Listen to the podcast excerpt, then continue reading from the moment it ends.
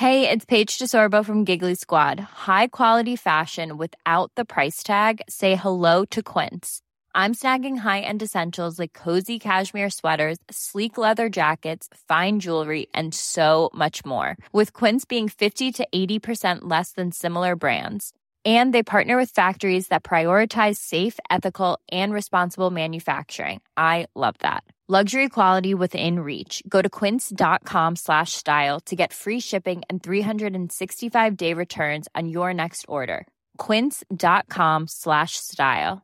Hey, it's Ryan Reynolds, and I'm here with Keith, co star of my upcoming film, If, only in theaters, May 17th. Do you want to tell people the big news? All right, I'll do it. Sign up now and you'll get unlimited for $15 a month in six months of Paramount Plus Essential Plan on us. Mintmobile.com slash switch. Upfront payment of $45 equivalent to $15 per month. Unlimited over 40 gigabytes per month. Face lower speeds. Videos at 480p. Active Mint customers by 531.24 get six months of Paramount Plus Essential Plan. Auto renews after six months. Offer ends May 31st, 2024. Separate Paramount Plus registration required. Terms and conditions apply if rated PG. Millions of people have lost weight with personalized plans from Noom, like Evan, who can't stand salads and still lost 50 pounds. Salads, generally, for most people, are the easy button, right? For me, that wasn't an option. I never really was a salad guy. That's just not who I am. But Noom worked for me. Get your personalized plan today at Noom.com. Real Noom user compensated to provide their story. In four weeks, the typical Noom user can expect to lose one to two pounds per week. Individual results may vary.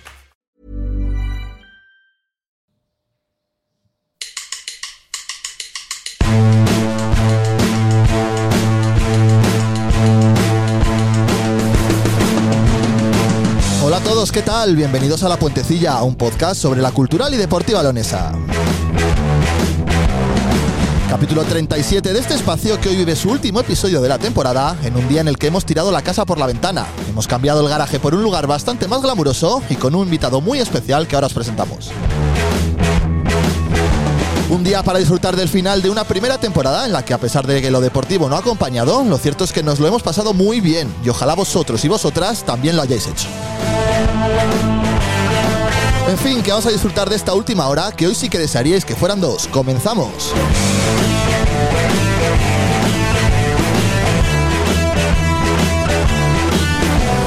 Capítulo 37 de La Puentecilla. Y la verdad es que hoy hemos cambiado el, el garaje habitual pues por un sitio bastante, bastante mejor, en el que honestamente yo creo que no soñábamos con, con estar. Eh, tengo mucha gente alrededor, así que voy presentándolos. Oscar del Río, hola, ¿cómo Hola, estás? ¿qué tal? Acércate el micro casi un poquito.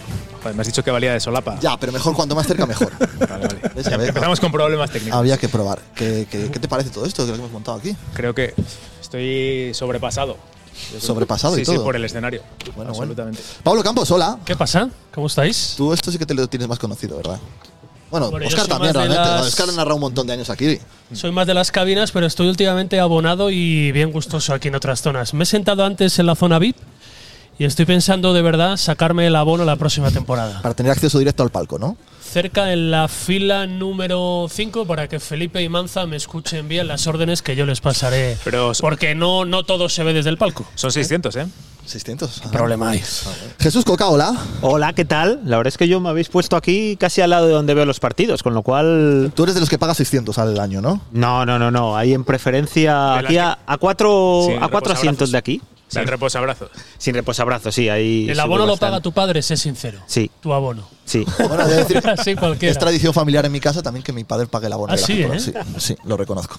Qué bien. Fabio, amigo, Ingoglia, ¿cómo estás? Es lo mínimo que nos merecemos. ¿Cómo Te voy a pedir que me pintes una, una postal hoy. Oh, Mira, estamos en un sitio, te voy a decir que me siento Felipe Llamazares, en un sitio aquí acolchado. Estoy menos moreno, más blanco.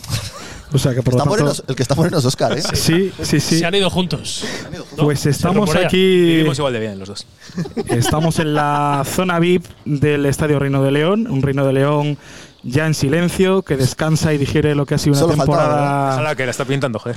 Una temporada dura, ¿no? Difícil, en la que hasta la última fecha no se consiguió esa salvación, pero que está volviendo a recuperar esa ilusión. De hecho, en cuanto hemos llegado aquí ha salido el sol, así que eso ya es un Cierto. poco un símil de lo que va a ser esta temporada. Seguro que el invitado de hoy está de acuerdo. Lo, lo tenía escrito eso, ¿eh?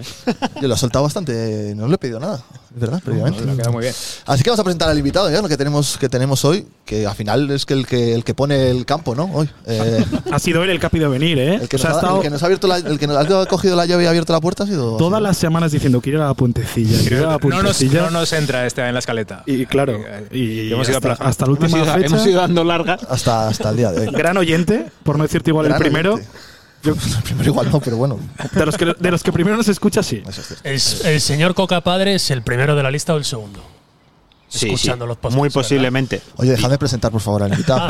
Jo- José Manzanero, buenas, ¿cómo estás? ¿Qué tal? Buenas tardes. ¿Quién te iba a decir a ti, eh? Que te vas a abrirnos las puertas al final del año del reino. Estamos aquí contigo, una charleta. Bueno, pues un placer, como siempre. Como, como siempre. hemos, hemos estado muchas semanas detrás de ti, ¿eh? Eso lo sabes. Sí, sí, sí. Y tú de nosotros, Estoy al ¿eh? tanto. Tú de nosotros también. Hombre, con las informaciones que daba Fabio era importante escuchar el programa. Podcast de referencia en, en el culturalismo. Que bueno, que muchas gracias. Lo primero por porque la, la cultural, porque nos haya abierto la puerta del campo, que, que al final la gente se va a creer de verdad que somos entorno de, de este club. No, no. Somos el podcast del régimen, nos Eso han dicho. sí, hemos dado un paso más. De en torno a, a régimen. Podcast del régimen, nos han Claro, llamado. Ha estamos sido todo facilidades, ¿eh? Sí, sí, vamos, ninguna O sea, queja. eh. Menos mal que hemos traído la mesa esta plegable del garaje de Jorge, pero el club nos ofrecía mesa, sillas, habituallamiento y de todo, y entrevistado. Echar una pachanga ahora también, nos han dicho.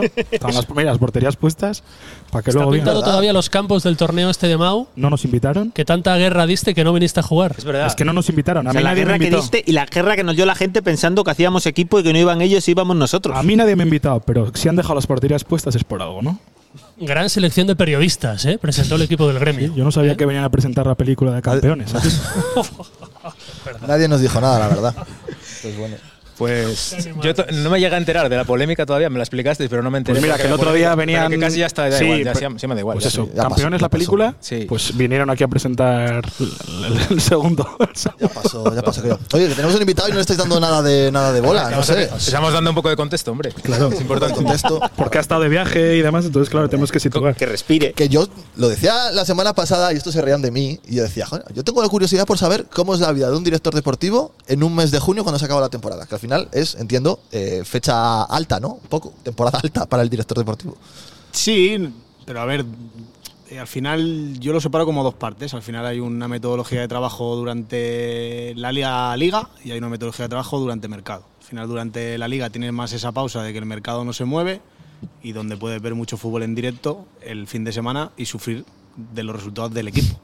Entonces a partir de ahí son situaciones en las que sí que es verdad que, que no se ve tanto, pero que desde la calma puedes hacer un filtro de jugadores, de situaciones más en concreto y que el te es más reciente por haber visto mucho fútbol en directo.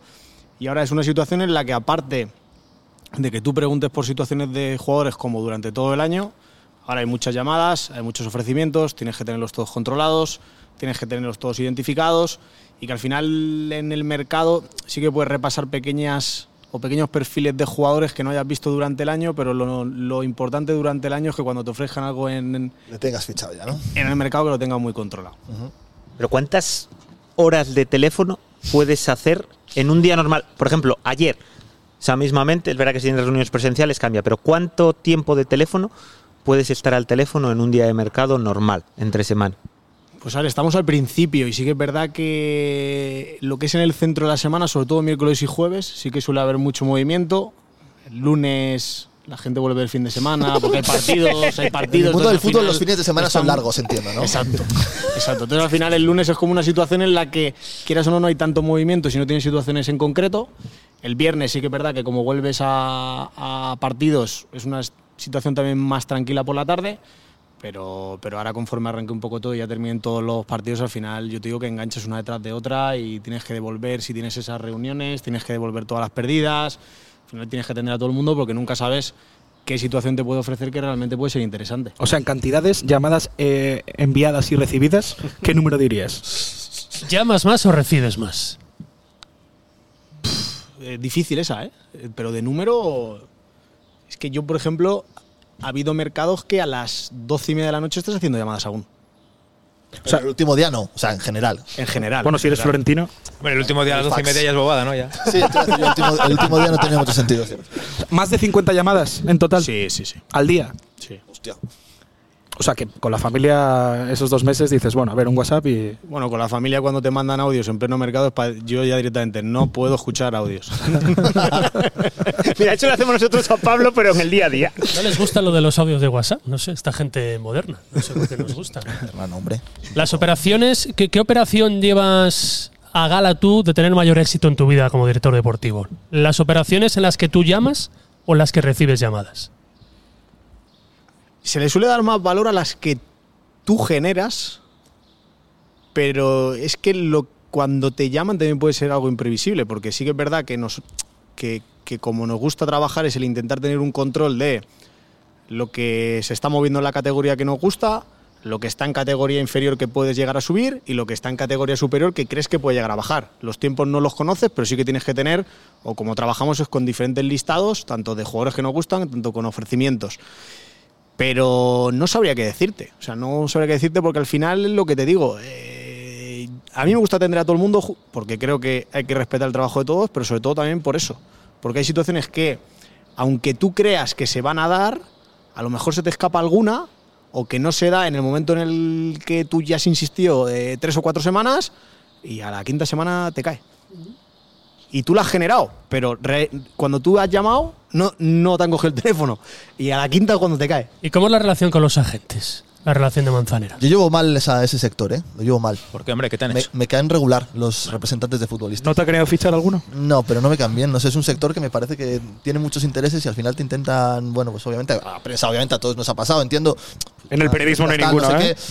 No hay no, me, intereses. no me gusta, no me gusta, no me parece gente de fiar. Y tú que estás todo el día tratando con ellos, yo digo, uf, no sé. Bueno, a ver, al final yo sinceramente los veo como una ayuda. Los veo como un elemento más que, que facilita, desde mi punto de vista, eh, el, el- el poder llegar a jugadores en ese sentido.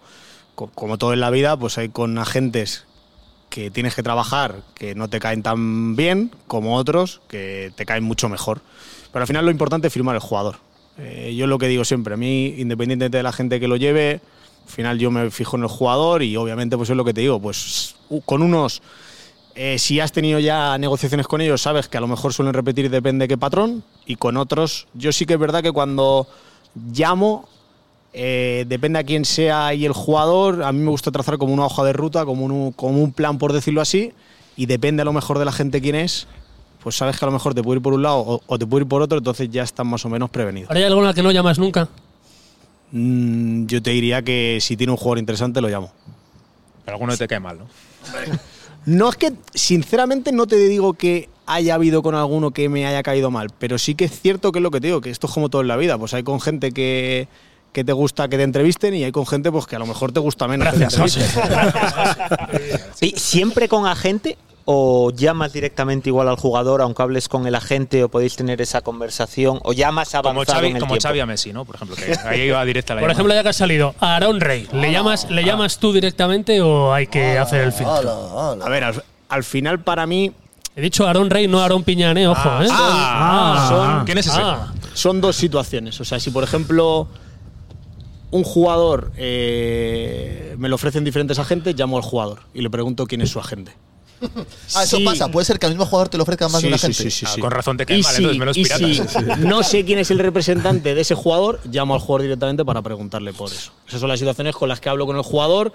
Aunque siempre que vamos avanzando en esa negociación, antes de pasar una oferta, yo tengo una llamada con el jugador para saber exactamente qué es lo que quiere de cara a la próxima temporada y, lo- y lo que nosotros pensamos de él de cara a la próxima temporada. Porque si no tienes a lo mejor esa, esa llamada o ese feedback, tú puedes estar teniendo una imagen de lo que puede llegar a ser la operación por lo que te dice eh, la gente, pero realmente el jugador, a mí me gusta trasladarle todo lo que somos como club, todo lo que pensamos de él, lo que puede pensar el cuerpo técnico. ¿Y el repre es conocedor de esa llamada al jugador? ¿O no Sí, sí, siempre? sí, sí. Ah, vale, vale.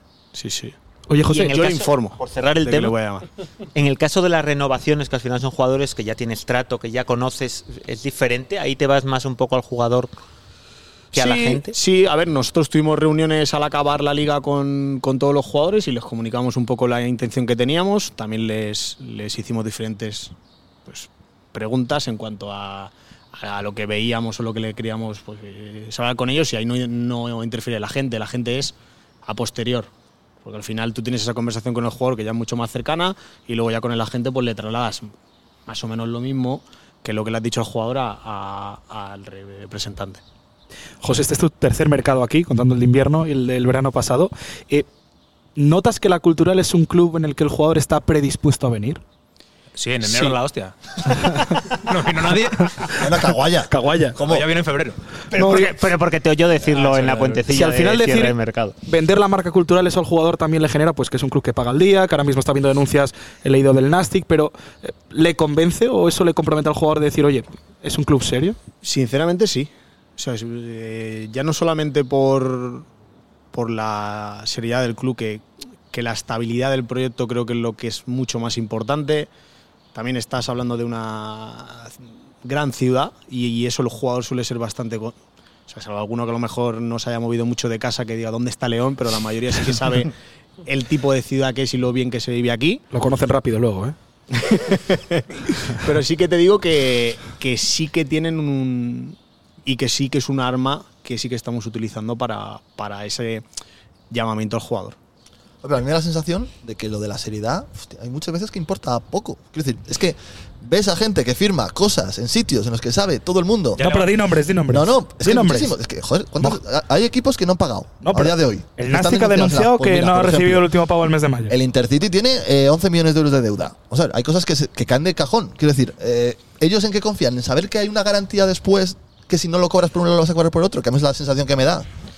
A ver, eh, al final depende un Es que poco. al final eso es piratear la categoría y con clubes serios, al final no puedes competir económicamente Pero con ahí ellos. está en la llamada en lo que te estoy diciendo yo. ¿Qué quiere el jugador? ¿Qué quiere? ¿Un proyecto serio? ¿Una estabilidad? ¿Un razonamiento en cada todo lo que se hace en cuanto a procedimientos, en cuanto a metodología?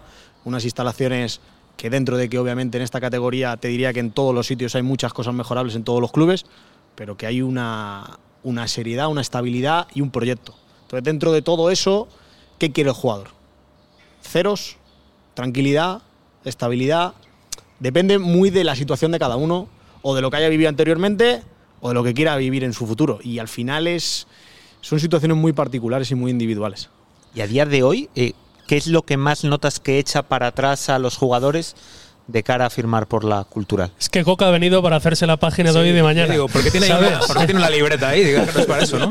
Y encima te has dado cuenta que no te dejan ni hablar ni incluso viniendo aquí en pero- persona. Como es, el único, no tengo más. como es el único que está en activo ahora mismo, porque Jorge se va de vacaciones, quiero decir, Ah, ha venido a hacerse las páginas de toda la semana. Pero a mí no me ha caído, ¿no? Yo le he dejado hablar. a- Perdón, tiene, que citar a la puente- cortado. tiene que citar a la puentecilla. Hoy ¿eh? lo estás haciendo muy bien. Eso. Supuesto. Entrevista en exclusiva. Bueno, vas a preguntar, ¿se te olvidó? Ah, le hiciste la pregunta ya. Sí, ya se la hice. No te Pero estás en la puentecilla, ¿vale? Acuérdate. Venga, vamos. ¿Cuál era la pregunta? Perdón, que no, la- que no la recuerdo. Dale para atrás, 30 segundos. Ah, que qué es lo que más está echando para atrás a los jugadores ahora mismo, que nota más que echa para atrás a la hora de venir. Bueno, yo creo que al final es una realidad que, que el no hacer buenas temporadas o el no verse arriba en la tabla, pues al final eso el jugador pues también quiere verse siempre muy arriba. O sea, yo creo que, que esa situación es evidente. Igual que depende la- los intereses que tenga, pues, pues el tema económico pues también es muy importante. Pero es lo que digo, al final eh, estos son como los perfiles que hablamos muchas veces de jugadores, pues hay perfiles de personas. Y dentro de los perfiles de personas hay jugadores que prefieren tener una estabilidad y tener una seriedad y que conocen a otros compañeros que han estado y que sí que ha visto esa seriedad dentro de que hay una exigencia, pero, pero es lo que digo, yo te diría que, que sí que tenemos un muy buen cartel para, para que los jugadores quieran venir aquí. Yo hay una cosa que nunca he entendido, ¿por qué se pone tan nerviosa la gente del fútbol cuando sale un nombre publicado? ¿En qué cambia? Si estás negociando con alguien y sale en prensa, donde sea, o en redes sociales, la cultural quiere a este jugador. ¿Eso en qué perjudica? A ver, para mí, eh, dentro de que cuando estás en mercado, pues como te digo, sí que es verdad que a lo mejor al empezar el día o al acabar el día, pues sí que echas un vistazo rápido a Twitter para ver un poco rumores y demás. Eh, yo creo que también es una situación en la que si tú trabajas con sigilo, no das pistas a los demás. Entonces, el dar pistas a los demás, igual que yo lo veo al principio de la mañana o al final del día, pues a lo mejor yo no sé cómo trabaja el resto. Yo tengo muy claro cómo trabajo y creo que tengo una línea de que lo que me gusta es el no dejar nada fuera de control. O sea, que todo esté bajo, bajo un control que yo pueda gestionar y que podamos tener to- todo ese tipo de información. Entonces, dentro de todo eso, yo no sé cómo trabaja el resto. Y si sale un nombre, es como dar una pista o puede ser una situación de que alguien pueda decir, hostia, Me voy a meter ahí también. claro, pero yo pensaba que, digo, joder, pues si el Mérida va a fichar a un jugador, vosotros lo sabéis, ¿no? Al final alguien te lo cuenta, no tienes que verlo en Twitter. Bueno, eh, yo te digo que cada vez más, que es lo que pasa, que es lo que suele pasar si te fijas en segunda división y en primera división, hay pocos rumores y se anticipa mucho en los mercados. A lo mejor para el mercado de verano hay jugadores firmados el 1 de enero. ¿Cuál es el tema? Que yo creo que cada vez esta categoría también se está profesionalizando para intentar que esos rumores no circulen y, y para mí es muy importante, porque es lo que te digo, eh, no, no puedo juzgar el trabajo de nadie porque no sé cómo trabajan, pero a mí lo que me gusta es el ir un poco con ese sigilo y con esa, con esa discreción de que, además, cuando anuncias un fichaje que nadie sabe, yo creo que también es bonito el tema de que la gente se sorprende y diga, hostia. Pues sí. Bueno, sí, eso sí. No, pero a veces da la sensación como que va a ser más caro, que sí puede ser, ¿no? Que entra en subasta igual un futbolista. Sí, Puede sí, ser. sí. Sí que te digo que Pero también es mucha culpa de los representantes, ¿no? Que se encarga de venderlo a un equipo, al otro. eh. A encarecerlo. Pero Claro. yo te diría que al final no, su- no sueles invertir mucho tiempo en rascar eso porque el tiempo no te da, pero que no te creas que hay mucha culpa en representantes solo, ¿eh? O sea, a lo mejor es el propio jugador que se lo ha comentado a un compañero, el compañero lo habla con no sé quién y ese no sé El quién. boca a boca. Exacto. O sea, y, y- y sí que es una realidad de que cada vez hay menos rumores, pero que te puede llegar cualquier situación por cualquier vía. Bueno, ¿esta semana hay fichaje o...? Vas hablando un poco de todo. Sí, porque estamos a martes, todavía quedan tres días Es laborables. verdad. ¿Se espera Bueno. algo ya o no? A ver, eh, Primero habrá que dar todas las claro. bajas. ¿Cuál es el protocolo? Hay bajas que dar. ¿Anunciar todas las bajas que quedan y luego anunciar fichajes? ¿O no tiene por qué? bueno, yo creo que al final eso lo iremos tratando con el club en el día a día, pero sí que es verdad que las bajas sí que están todas comunicadas a falta de que no se llegue a algún acuerdo con alguna de las renovaciones, que puede ser, porque al final se están negociando y que pueda ¿Están todas las bajas dadas, anunciadas? No. O a los jugadores. A los jugadores no. sí la saben. no Los jugadores sí que saben todo. Ah, no, no que estén comunicadas públicamente. Pues a falta de ver lo último que se ha anunciado, que como te digo, no estoy. El último fue Querol. Querol, ¿no? Sí. Y no... No sé, Hoy si no la nada. verdad, como Estamos al ahí final- comiendo, no hemos De, mirado. Ya. de Cristian no se ha dicho nada, creo, ¿no? No sé. No. Ni de Joel. Le hay que renovarle. No sale. Están negociaciones. Vamos a entrar aquí en el Twitter. Igual- Estamos metiendo la pata. De Alarcón tampoco se ha dicho Está nada. Nayara poniendo algo ahí. Pero yo creo que. ¿Nos vas a contar alguna cosilla? No. No, no. No, a ver, ahí al final, eh, como hemos dicho que no queremos que trasciendan situaciones, yo soy más de hablarlo con el jugador y de trasladarle con el jugador, tanto en el caso de baja como en el tema de posible renovación. A mí me gusta darle los motivos, a mí me gusta hablarlo claramente con él. Al final yo creo que hay que darle las gracias a todos, porque obviamente pues, pues quisieron venir aquí en su momento y que obviamente pues, eh, pues al final había una cercanía y, y un trabajo con ellos. Ahora salió mejor o peor. Y dentro de todo eso, pues luego esas reuniones sí que es verdad que, eh, como, di- como digo, a mí me gusta que esos motivos por nuestra parte no van a trascender en ese sentido. Oye, cuando varios jugadores que nos consta a los que queréis renovar os han dicho queremos ver el proyecto para decir un sí o un no. Y eso es público. Jesús, Tarsi y compañía. ¿Te eleva el nivel de presión? ¿Te gusta que te marquen esa, esa etiqueta? A mí, siempre y cuando nos vean desde esa imagen, a mí sí que me gusta que me digan eso. Porque al final es lo ¿Y que tú te qué le respondes, por ejemplo, cuando te plantean esa tesitura? Bueno, pues eh, un poco cómo estamos trabajando y cuál es el funcionamiento en el que estamos. Obviamente, pues te puedes equivocar, pero aquí las cosas no se hacen porque José Manzanera tira una moneda al aire y cae cara o cae cruz. Entonces, al final, dentro de eso, luego está que, hay un trabajo diario, que se piense en el objetivo a corto plazo, que es una categoría muy, muy complicada. Pero a mí que me digan, oye, eh, nosotros queremos estar, pero también queremos saber eh, qué perfil de proyecto va a haber. Es totalmente respetable. Bueno, y lo que le importa a la gente, que está todo el mundo pendiente, evidentemente. ¿Cómo está el tema de la renovación de Nikolai Obolski? Oblowski. Te, te Digamos que habla, solo le interesa a Jesús Coca, por otra parte. te habla el presidente del club de fans. O sea, no, no te habla un representante de la puentecilla. está, pues, por supuesto, yo creo Es que el es tema. Está todo el mundo pendiente. Sí, claro, sí. está La León gente no parado de vacaciones esperando. pensando en lo que va a hacer Hombre. De hecho, yo estaba más nervioso. Hoy no he dormido por la renovación de Volsky a entrevistar a Manza, a estar aquí en el yo, estadio. yo más nervioso porque igual nos revela ahora Manza que está casi renovado Volski. Digo, joder, imagínate. Mira, Oscar, las ojeras que tiene. Sí. Y Jorge ha pasado por la tienda y no compra la camiseta de Volsky porque ya la tiene. Es verdad, ya la tengo. Pero vas a, ¿ya has decidido cuál vas a comprar antes de la respuesta de Volsky? Eh, no, no, todavía no. Tengo que pensar a ver qué nombre le pongo a la camiseta. Oblowski. Yo creo que. Bueno, no sé, voy a pensar. Lo que nos diga, luego ya. A ver, con el tema de las renovaciones, No, la de Volsky, la de Volsky, no te vayas por las ramas. No te vamos a preguntar por más concreta. No vamos a ir la que uno por uno, interesa, que la a que ver si te interesa. echo una mano. que queda muy ¿La largo. actuación del ruso en los últimos tres meses ha cambiado un poquito la decoración y su renovación? ¿Planteamiento del club, planteamiento del jugador? ¿O es la misma situación de finales de marzo? a ver, nosotros cuando trasladamos una oferta de renovación, no trasladamos una oferta de renovación y decimos, esto es lo que hay. O sea, estamos abiertos a razonar y estamos abiertos a escuchar a la otra parte, porque al final cuando tú lanzas una oferta, como he dicho antes, está con una con un plan trazado y con, una, con unos motivos, para que cuando ellos te pregunten tú digas, oye, esto es por esto, oye, esto es por lo otro. Obviamente, eh, a Nico cuando se le eh, hace una oferta, se le hizo la oferta de renovación, fue cuando lleva cuatro goles, acaba con nueve. Él reconoce el 9 de abril, Semana Santa en San Fernando, públicamente, que ya ha tenido una oferta. Y luego vienen los dos meses que hizo que fueron fantásticos. Ahí cambió algo. Como te digo, es que no es que haya cambiado algo. Nosotros, y creo que lo hablé también en alguna de las entrevistas que di, nosotros analizamos la plantilla y claro que los números son importantes, pero el potencial de los números que puede llegar a hacer es también muy importante lo que genera. Entonces, dentro de todo eso, eh, a nosotros, mm, desde antes de que tuviese esa buena racha, ya hubo un acercamiento y ya se le hizo un planteamiento a Nico. Obviamente Nico estaba en competición y decidió esperar hasta el final de la competición y ahora estamos en conversaciones igual que estamos con otros jugadores y al final el tema de la renovación no es simplemente qué tipo de proyecto, qué números, sino que nosotros al final también le trasladamos depende de qué situaciones. Hay jugadores que por ejemplo no continúan pues porque no, no quieren continuar, porque no nos ven algo que ellos están eh, que hayan estado cómodos, que hayan estado a gustos, que les haya gustado. A lo mejor otros el planteamiento del club, ya no solamente económico, sino a nivel de rol era uno y él no se ve en ese rol. Al final hay muchos aspectos que no simplemente es el sí o el no. Al igual que ahora, que no hace tres meses, el mercado se está empezando a mover y a Nico le habrán llamado otra serie de equipos.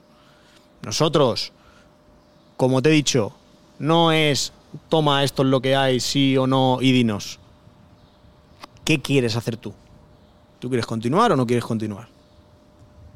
Hostia, pues esto o lo otro o tal. Y al final cada uno tiene sus tiempos y habrán situaciones que no se den y habrá situaciones que sí que se pueden dar. Pero los tiempos de cada uno no los controlamos. Y, igual que los del mercado, que a lo mejor, igual que hay alguno de ellos, oye, eh, por otro lado puedo tener esto, ¿eh? Yo estoy contento y yo creo que, que tú continúes. Pero me ha parecido esto. ¿Tú qué vas a hacer? Son situaciones que también se pueden dar. Pero como he dicho, y como no queremos que trascienda desde ahí, nosotros con los jugadores hemos sido transparentes en una sala, hablando con ellos cara a cara y luego hablando con sus representantes. Y a partir de ahí veremos cómo se van dando los acontecimientos.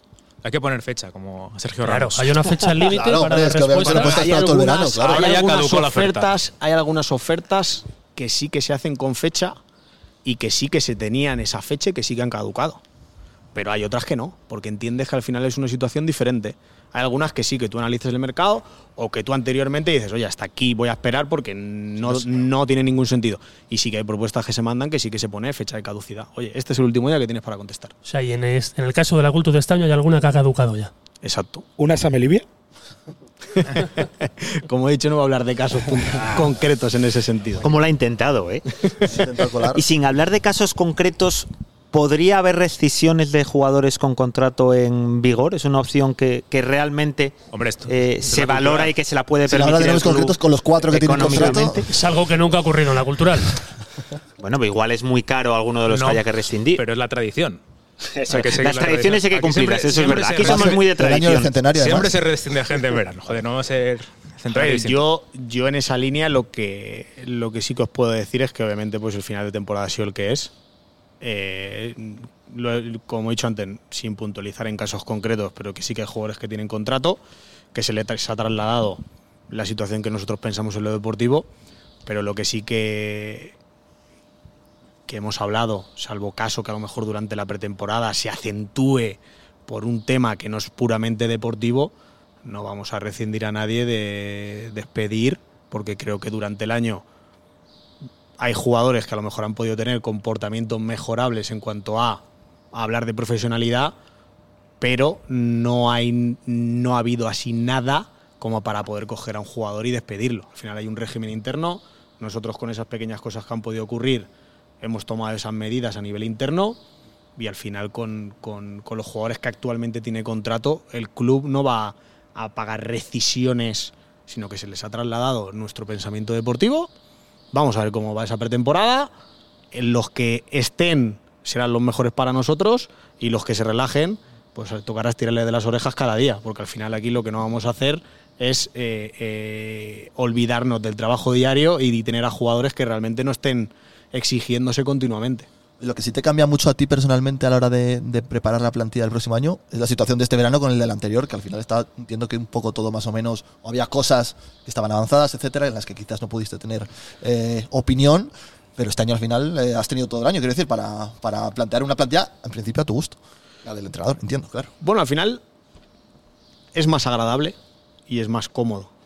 Si- Siguen habiendo incógnitas, porque obviamente, pues cuando te estás en procesos de renovaciones, pues obviamente estás pendientes a no voy a ocupar esta ficha porque quiero renovar a este futbolista.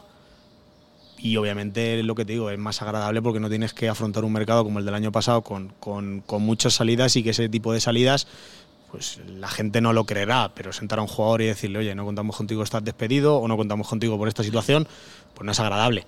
Y tienes como mucho más margen a la hora de poder correr en depende qué posiciones y se está haciendo a la hora de incorporar jugadores. ¿Y por qué? ¿O cómo te explicas o a qué te suena, cómo digieres que solo un futbolista haya aceptado la renovación? ¿Que es Kevin? Dos, Salvi. Vale, si es que yo la, Salvi, la de Salvi la meto en otro contexto. Bien. Eh, además acepta en un momento de la temporada brillante y en ese momento brillante toda esa gente que te pide ahora proyecto no acepta la renovación. ¿Han cambiado, crees, sus circunstancias para no aceptar en febrero y ahora seguir pensándoselo o son las mismas? Bueno, yo creo que al final, cuando todo va bien, te sientes a gusto, estás feliz, ir a trabajar es de puta madre. Pero no renovaron cuando todo iba bien. Bueno, pero, pero porque al final son situaciones en las que a lo mejor sí que estaban en ese proceso de pensárselo, porque sí que nos dimos un tiempo en esa situación, y sí que es verdad que al final, cuando todo va mal, lo ves todo negro, y obviamente, y yo creo que es la razón, estás muy centrado en sacar la situación adelante, porque no era una situación dentro de eh, que no, estaba, no hemos llegado a estar nunca en descenso, pero sí que era una situación de, de- de riesgo de posible descenso. Y yo creo que todos se centraron más en la inmediatez que no directamente en el futuro. ¿Cómo de, cómo de cagado estabas ese día 27? Iba a preguntar yo lo mismo. Yo te vi en el descanso en ese palco, el descanso era 0-0 con el Talavera. Los resultados acompañaban. Yo te vi ahí el- en el palco con Ballesteros, ahí de pie. ¿Cómo recuerdas ese día? Ballesteros dijo que era imposible descender. Lo dijo. El, el cagómetro de Manzanera en ese momento de ese día, ¿cuál era? De 0 a 10. En ese día, Sí. Y en ese momento del descanso. los resultados acompañaban. en el ese tuyo momento, también te además, valía. claro. Estabas hecho ya ahí. en ese Bueno, momento del descanso, más que por cómo estuviese, que obviamente se mira otra serie de resultados, yo creo que las sensaciones eran buenas. Al final tuviste situaciones que no marcaste. Venga, pues el día antes. ¿Cuál era el, el nivel del cagómetro? Bueno, pero al final es normal, hombre. Yo, yo creo que dentro de ese 1% que daba B-Soccer de descenso, El Big pues, Data. pues obviamente Small data. tienes esa preocupación. Cagómetro.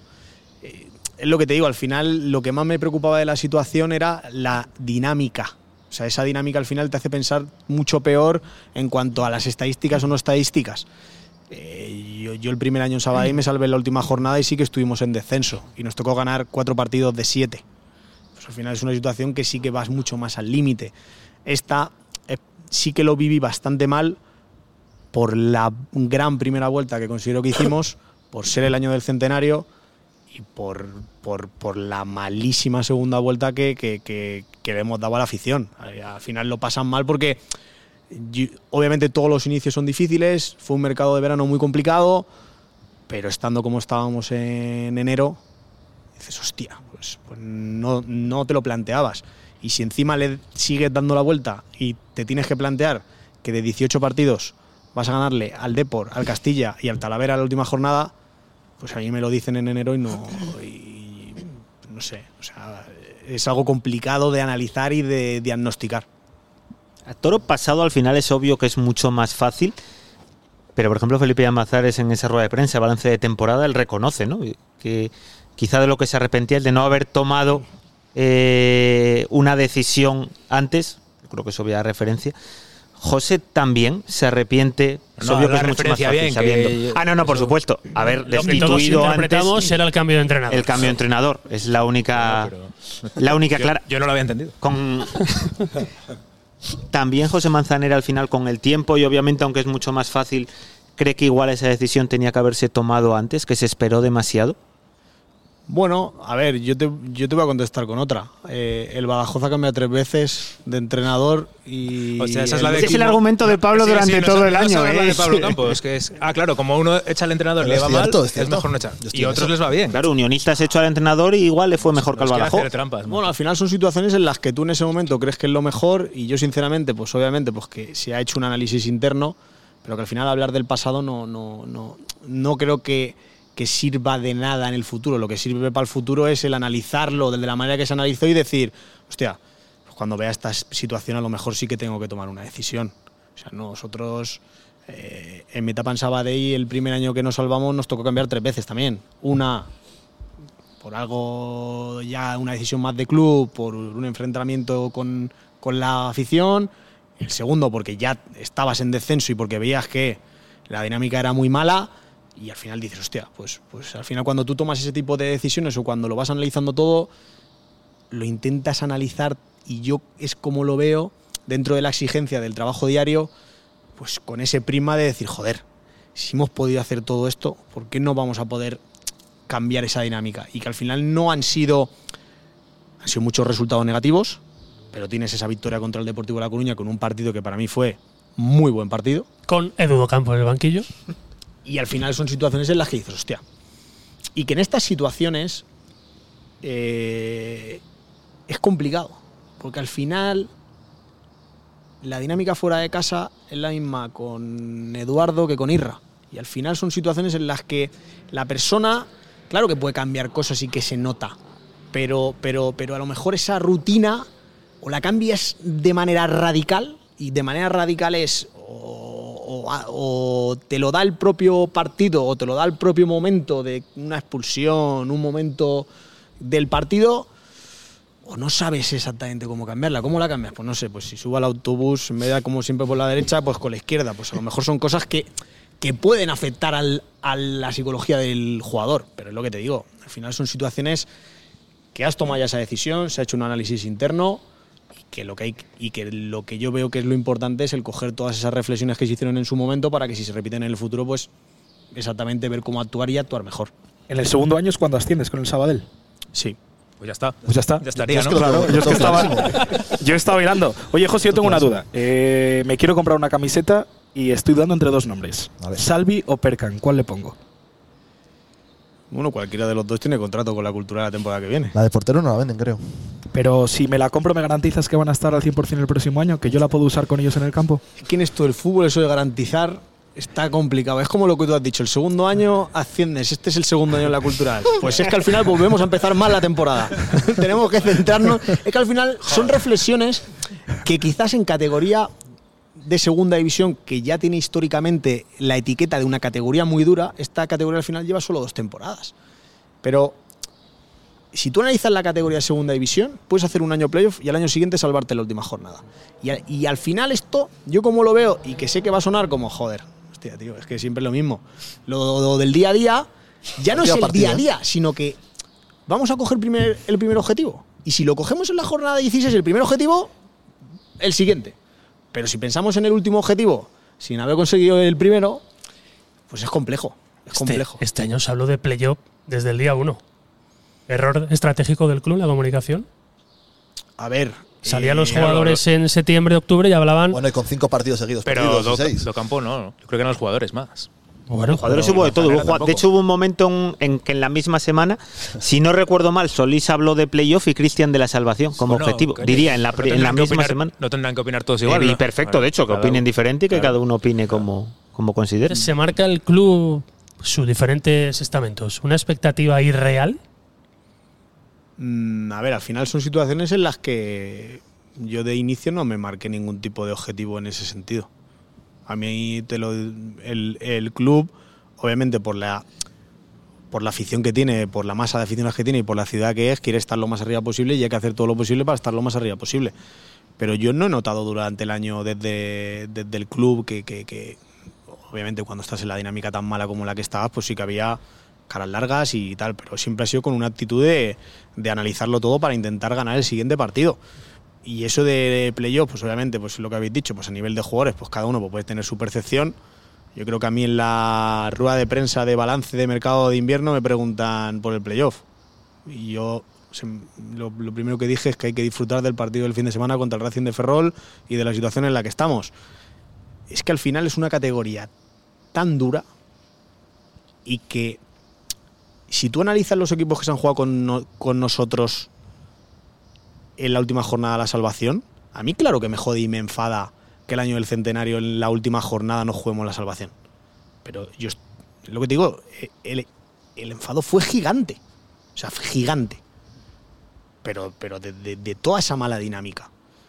Pero si tú también analizas lo que es la categoría, Fuenlabrada recién descendido en segunda división. Algeciras, presupuesto similar a ti. Ceuta, presupuesto mayor a ti. San Fernando, presupuesto mayor a ti. Que no se excusa, porque al final. ¿Estáis tomando nota? Mira, tú mirabas para otro lado, Coca, lo de los No presupuestos. has soltado la libreta desde que empezamos, Coca. ¿Ahora te lo situaciones- crees? ¿Que son el Ceuta tiene más presupuesto que tú? Bueno, hay otros equipos Que que han quedado por encima tiene- tuyo con menos presupuesto que tú. También es verdad. Son situaciones, son situaciones que obviamente, si tú pierdes el foco de lo que es. Eso díselo al director deportivo, objetivo- culpa de él. Es que tú eres Perdón. el adjunto al director deportivo, según Sí, Coca. Porque hay muchos adjuntos a la dirección. Es verdad. Que, por cierto- tienes, tienes muchos asesores, ¿no? Y eso, ¿no? Muchos adjuntos. Aquí, aquí Bueno, hicimos unas listas el otro día que seguro que escuchaste. ¿Has tomado nota de algún nombre en el último Al final todo podcast? ayuda, es información. A lo mejor tenía un nombre Vaya- que se me había escapado a mí, ¿no? Vaya, vaya, vaya scoutings, ¿eh? ¿Nos los apruebas? Bueno, yo creo que habéis tirado en algunos casos muy alto también. Ya, es que no sabemos muy bien cómo está el mercado. Como, no, como nos pagamos nosotros, ¿sabes? Claro. Pero es que son los mismos, Manza, que luego vais novenos, décimos, undécimos y todo les parece mal. Y todo es una mierda. Pues claro. Estos jugadores no valen. si no, ¿qué cojones hacemos que aquí? si hablamos que al final hay una situación que al final hablamos de diferentes situaciones o sea al final eh, también hay presupuestos menores al tuyo que están por encima de ti Escucha, Pablo. pero que al final a lo que vamos al final lo que vamos es ¿qué es lo que queremos todos? pues queremos Playoff, estar lo más arriba posible No, o sea, playoff, eso está más claro que el agua Ascender, ascender. Ascender en Riazor. ¿cómo se va a ir dando esa temporada? Estás Pues, poniendo la pelota en tu, en tu tejado, lo sabes. ¿en qué sentido? Que tú eres el que tienes que acertar. Sí. Con menos Y- posibilidades que y otros. Todos, y entre todos, somos los que tenemos que, desde el primer trabajo ahora hasta el último, y hay una gran unión en este tipo de cosas, en dar muchas facilidades a los jugadores, al cuerpo técnico, a mí mismo, de, de- de lo que te digo, de exigirnos en el día a día. Y ese es el primer objetivo. Y ese es el primer objetivo y del cual no nos podemos desviar. Porque la categoría, vuelvo a lo mismo. Si tú coges tu ranking de categoría, pues al principio con la composición de grupo dices, bueno, pues por nombre de equipos puede estar por aquí. Pero es que el número de los equipos importa poco en ese sentido. Porque la categoría ha demostrado que si tú dices del grupo 2 qué equipo iba a ascender de manera directa, pues yo creo que nadie hubiese puesto a la Morevieta. Pero el sobre todo porque era colista al principio. Y al final es una categoría que vuelvo a lo mismo. Hombre, Sí. en el grupo 1, las quinielas eran las que eran. Y los cinco grandes han estado ahí. Quitando el Fuenla. Mira el Córdoba cómo cayó. El Córdoba, claro. Sí, pero, pero, Pero de los pero siete ¿cómo grandes, estaba, había siete pero ¿cómo grandes, de los siete el Celta B cuando fuimos a jugar a Balaidos? Mira, eso díselo a aquel. Vaya banda el Celta, como perdemos allí, con este equipo que está abajo. Y Pero di quién es aquel, que claro, la gente no, lo- no le está viendo. J.C. Que al final son- es lo que te digo, es una categoría que cada vez se asemeja más a segunda división y que no puedes pensar en el. No, tenemos que pensar en hacer la mejor plantilla posible. Sinceramente, todos estamos muy contentos con el entrenador que hemos firmado. Era hemos nuestra hablado- primera opción. Hemos hablado del Mister. Todos, cuando dices todos, ¿quién? El club. Porque aquí en esta mesa. club. Eh, el entorno no está contento El con entorno el nos Mister. vamos convenciendo. El Somos, somos el entorno, controlar. somos el Eh, entorno nosotros. Yo ahora estoy absolutamente convencido. Claro, ¿eh? Sí. Nos vas Yo es que doy por hecho que vamos a jugar playoff. Somos guionistas. Menos mal que tú escuchas esto cada semana. tú escuchaste lo que dijeron el día ver, que sacamos sí, el yo, de yo Jonah. lo reconozco que el primer día no me hizo mucha ilusión. Bueno, pero luego, ya con el paso de las semanas. Claro, es que es como con las listas de jugadores. Claro, es que igual apuntábamos muy alto. Esto es Pues como la cuando hablas regalo de los Reyes Magos. Claro. El primer día igual dices, bueno, pero el ¿Quién, segundo quién era el que querías tú? Eh, Romo, ¿quién querías tú? ¿A Bolo o a Romo? Burgos e Ibiza. Bueno, Ibiza es nuestra misma categoría. Mira, en la, ca- en la canción que hoy cantamos, a alguno le mandamos ¿Vas a, pedir. vas a cantar una canción? Se Sí, canta. hombre, hoy hay que cerrar por todo lo alto, ¿no? O sea, quiere decir, encima aquí, con la acústica del reino. Oye, de todos modos hablamos, hablamos del mercado. ¿Por qué Jonah? Eh, ya que ha puesto lo del entrenador. Sí, que pues dale, venga, que- dale. Que- venga. sí. ¿Por qué Jonah? Many of us have those stubborn pounds that seem impossible to lose, no matter how good we eat or how hard we work out. My solution is PlushCare. PlushCare is a leading telehealth provider with doctors who are there for you day and night to partner with you in your weight loss journey. They can prescribe FDA-approved weight loss medications like Wagovi and Zepbound for those who qualify. Plus, they accept most insurance plans. To get started, visit plushcare.com slash weight loss. That's plushcare.com slash weight loss. Wow. Nice. Yeah. What you're hearing are the sounds of people everywhere putting on Bombas socks, underwear, and t-shirts made from absurdly soft materials that feel like plush clouds. Yeah, that plush. And the best part? For every item you purchase, Bombas donates another to someone facing homelessness. Bombas. Big comfort for everyone. Go to bombas.com slash ACAST and use code ACAST for 20% off your first purchase. That's bombas.com slash ACAST. Code ACAST. ¿Es lo más parecido a Hidalgo que había en el. A ver, eh, yo creo que lo explicó Felipe, no sé si con.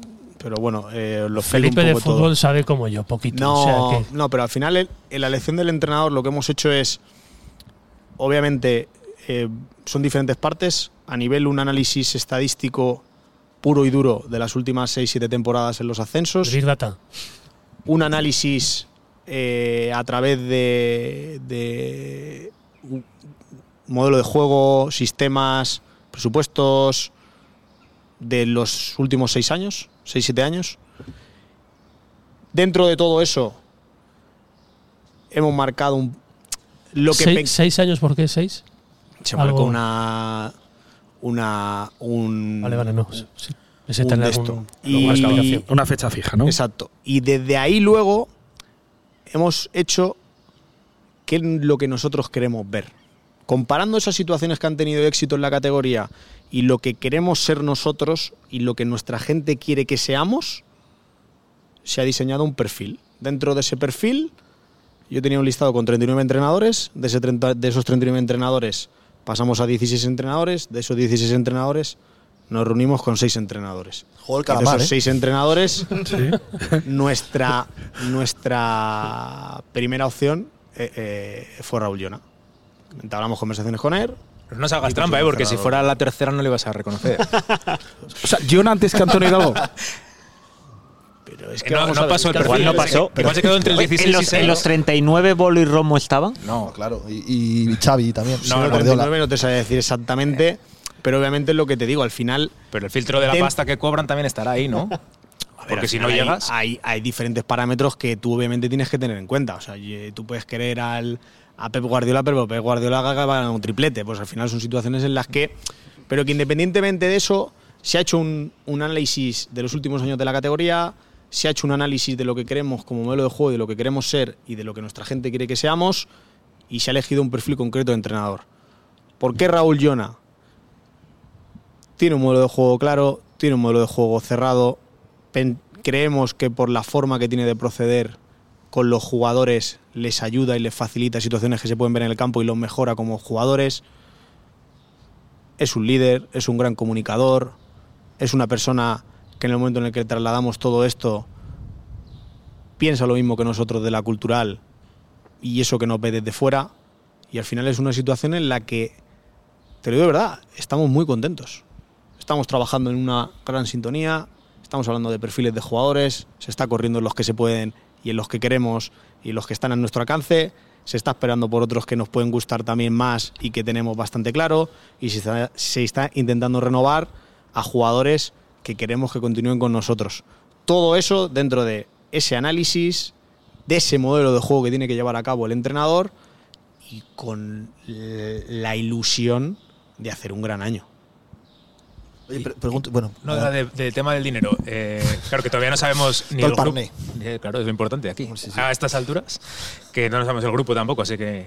eso iba a decir yo del grupo, Claro que no sabemos del grupo, qué grupo va a ser, pero la previsión que es estar más o menos en el mismo número de. O sea, en el 10, en el 11, creo que dijo Felipe que habíamos ido este año, de presupuestos. No, Felipe dijo que teníamos 1.2 y es lo que teníamos el año pasado y lo que tenemos esta temporada de momento. Mm. Pero eso, y bueno, eh, comparado con los otros, no sé si los otros van a subir o van a bajar. O... Yo creo que depende, que depende el grupo, pues obviamente estarás en un escalón o en otro. Al Pero final, no vas a lo estar entre los seis mejores. Oye, hay que darle un toque a Doha, eh, para que eso unos años más. Con uno con dos, ¿dónde vamos? Eh, eh, depende cómo cortes. Si tú cortas a lo mejor por la mitad como se ha hecho este año y cortas lo que es toda Andalucía, pues al final vas a tener Málaga, Córdoba que tienen presupuestos muy altos, Lugo, filiales como el Celta B, filiales como el Atlético de Madrid B.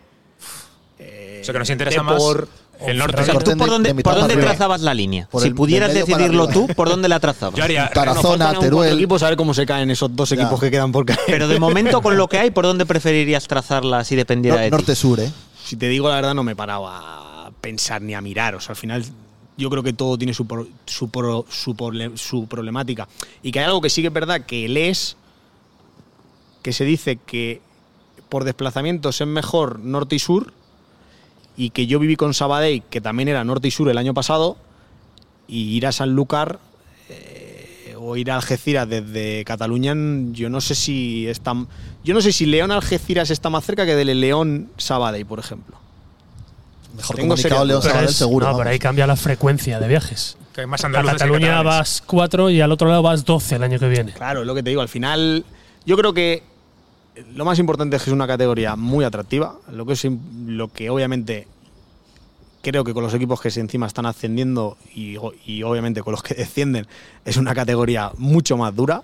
Y al final son situaciones en lo que te digo, en lo que es que tenemos que centrarnos dentro de que todos obviamente queremos estar lo más arriba posible y de que tenemos la mayor ilusión posible, porque en el momento en el que se pitó el final del último partido y pasó un par de días y limpiamos un poco todos cabeza, todos ya estábamos con la ilusión de, hostia, a ver la próxima temporada, a ver la próxima temporada, pero no podemos empezar a pensar ya en... eh, No, pero quiero si- esto. Pero si pensamos en la permanencia es un bajón, joder. Estamos en junio. No, pero ¿por qué piensas en la permanencia? Piensa en ganar el primer partido. Ah, Pero eso es muy aburrido. Sobre todo si es el A día de hoy eso es muy aburrido. En pleno verano. Igual es un cultural ponferradina, entonces ya sí Ah, bueno, vale, sí. Si es un cultural ponferradina, pensamos en Pero si ganar es el primer Arenteiro, partido. pues, eh, Arenteiro. Sin más, Pues, hombre, hombre, hay que ganarle. Son los pero- mismos puntos, ¿eh? Sí, Son pero- tres. Pero no, estás No, no, pero no son los mismos. Pero dos meses no estás pensando en el Arenteiro, joder. En la Ponferradina sí. Oye, ¿y con, con Aspire qué, qué relación? ¿Tú tienes eh, contacto con la gente de Aspire o aquí ya somos independientes y a la hora de no, ver, fichar o de renovar lo, y todo eso? Lo que habías dicho antes también, a nivel de estructura deportiva, está Iván Martínez como secretario Ah, es técnico, está Iván, Da- está Iván Domínguez como analista de datos Big Data, y luego está Antonio Martínez, que es adjunto a la Secretaría Técnica, y entre los tres somos un poco los que llevamos un poco pues todo ese gestión de la información a nivel deportivo y luego a nivel de cualquier posibilidad de recursos o cualquier feedback o cualquier situación, sí que tenemos contacto con Aspire, sí, sí. Pero no, no dicen hay que renovar o a este o no. Eso se trabaja aquí.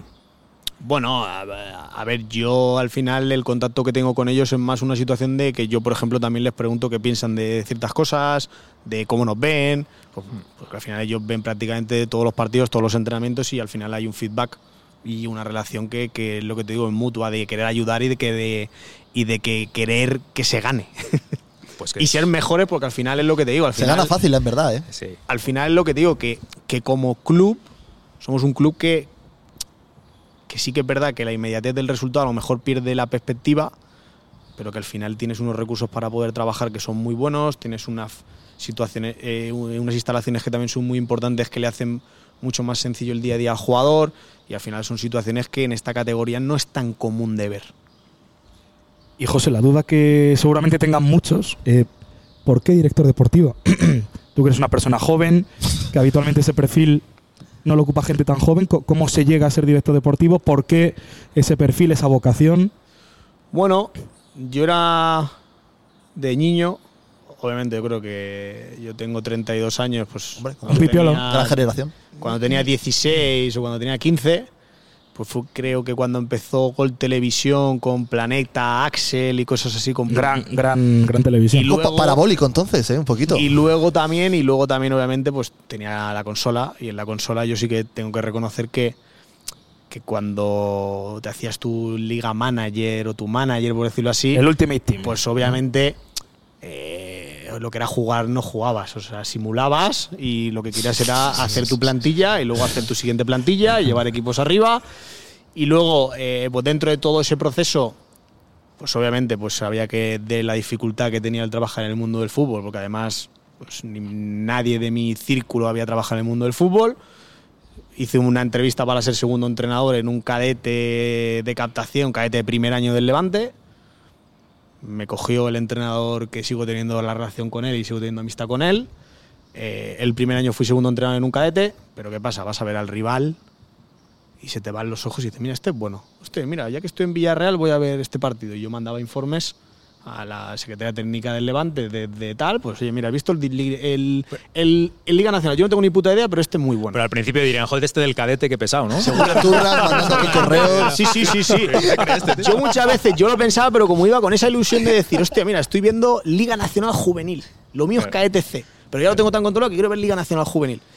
Y al segundo año me dan un, una Levin C de entrenador y Co- sigo de confiando en segundo ti. entrenador y sigo de segundo entrenador en el cadete. Pero a los dos meses me dicen que, que han tenido que hay una situación como en el jefe de captación del fútbol base y que si quiero ser el jefe de captación del fútbol base con 22 años o 21 años. ¿Y estabas jugando al fútbol o habías jugado al fútbol? Jugué hasta el último año de juvenil en tercera regional. O sea, ¿el Manzanera, director deportivo, ficharía al Manzanera jugador? Para nada, para nada. Como mucho a lo mejor de asistente o de segundo entrenador, porque sí que es verdad que era que tengo los tres niveles de entrenador, porque era algo que también me gustaba el entender el juego, porque al final creo que también ayuda el no solo ver el jugador, sino el entender el juego. Y dentro de eso, pues empecé eh, compaginando trabajos de jefe de captación y trabajando en, en trabajo de cortinas y enrollables y demás. Y a partir de ahí ya se te da la oportunidad de que puedes ya directamente pues dedicarte a esto y luego ya fue pues seis años en la cantera del Levante, incluyendo pues también filial, juvenil, que al principio eran solo más los pequeñitos, jefe de captación del primer equipo del Córdoba y tres años y medio de director deportivo del Sabadell. Siempre me ha gustado el diseñar plantillas, siempre me ha inquietado el analizar jugadores, más allá solamente no de que sea buen jugador o no jugador, sino que yo creo que al final también estamos en una categoría en la que en el tema de los perfiles y lo que le vas a solicitar y lo que se van a encontrar los jugadores pueden brillar más o pueden brillar menos. ¿Sigues jugando a los juegos? ¿Te coges la cultural si juegas ahora o te coges otro? Te tengo que decir que cuando empecé, creo que fue en Sabadell, en la cuarentena sí que seguí jugando. Pero ya no te daba el tiempo. Ya al final en cuarentena aprovechaste un poco mientras trabajabas y compaginabas Joder, un poco, pero Pablo se bajó el PC fútbol, viejo. ese. Y le estafaron luego para comprar el nuevo. A mí lo que me gustaba no era a mí lo que me gustaba no era jugar, era el confeccionar plantillas y sobre todo el como he dicho antes, que es lo que intentamos de tener una metodología y un trabajo de que todo esté bajo control. Yo odiaba que me dijese, oye, en el Auxerre de la Ligue One hay un chico que es buenísimo. Y yo decía, me cago en la hostia, que no sé quién es este chico. ¿Quién será? Y lo, y lo buscaba y lo miraba y lo analizaba. Y al final son situaciones en las que aquí me pasa exactamente lo mismo. O sea, yo lo que quiero intentar es conocer todos Ahora te, va a que empezar- pueda. te van a empezar a escribir el del Benjamín B, que no se escucha y tal. He visto a uno en el Lonzonilla, tal. tal. La cosa, manda informes. la cosa es que en el Sí. PC Fútbol en el FIFA el presupuesto es más de 1,2. O es más fácil lo hacer una puedes poner el que tú quieras, de hecho. Competitiva, claro. Ahí podías fichar mejor. Sí. Ahí hacías otra plantilla diferente. Ahí de los nombres que dijimos en el Pero podcast aún así tengo una cosa, aún así, en Dependes intentaba coger un contexto de un club histórico y lo que me gustaba era firmar muchos jugadores jóvenes que creciesen, Porque los podías vender caros luego para hacer mejor plantilla. obviamente. Oye, que os iba Levantinista, no valencianista.